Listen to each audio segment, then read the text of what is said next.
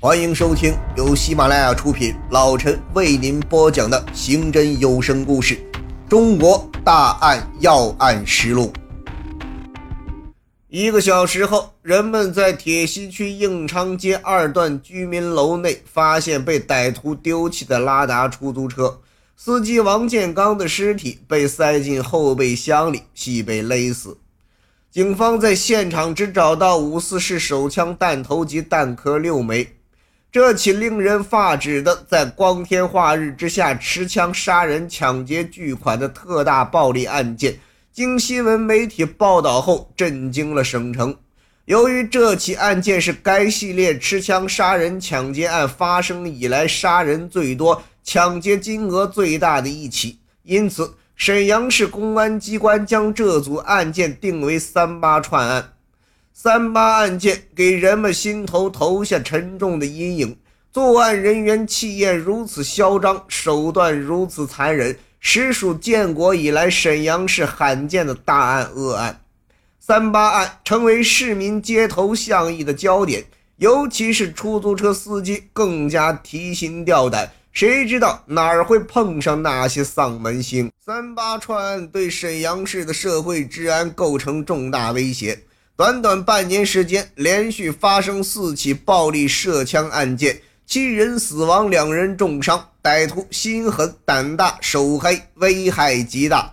公安部将此案列为全国重点案件，沈阳市把它定为沈阳特号公案，责成公安机关尽快破案，给人民群众一个满意答复。当时的公安局长常旭武亲自率领由刑警支队。和皇姑、于洪、和平、铁西四个涉案地区公安机关组成的联合专案组迅速投入侦破工作。专案组对三八串案的四起个案的作案时间、地点、手段等进行综合分析，认为作案人不像是南北流窜的犯罪人员，极有可能生活在沈阳市，特别对沈阳西部地区很熟悉。在城乡结合地带，肯定有较隐蔽的窝点。此外，这个犯罪团伙整体年龄偏大，深谙驾车技术，其中大部分或全部作案成员可能有较深的犯罪前科。专案组奔赴俄罗斯，北上黑龙江，南下天津、广西、云南，远征新疆，追踪线索，调查取证。同时，市公安局抽调精兵强将。对沈阳西部重点地区进行大规模摸排调查，不破三八串案，我辞职。常旭武局长立了军令状，大兵团集中作战，如同撒下天罗地网。奇怪的是，三八案件的作案者似乎金盆洗手了，或者有意避开警方视线。三八案件调查工作丝毫没有进展。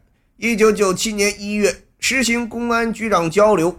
常局长调离沈阳市公安局，一时间社会上盛传常旭武因破不了三八案件而悲壮辞职，又给三八串案蒙上神秘色彩。常局长调走了，杨嘉林继任沈阳市公安局局长，他面临的仍是三八串案这块越来越难啃的骨头。他亲自动员全局上下，克服松懈厌战情绪，做长期打算。顺着过去的侦破思路，全力摸排三八案件。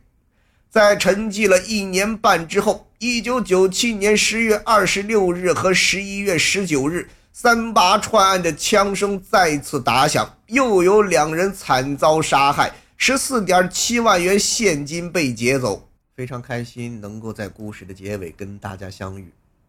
啊，如果大家喜欢我演播的刑侦故事，请帮帮忙，关注、订阅、分享、评论，让更多的人听到，让我也有点成就感。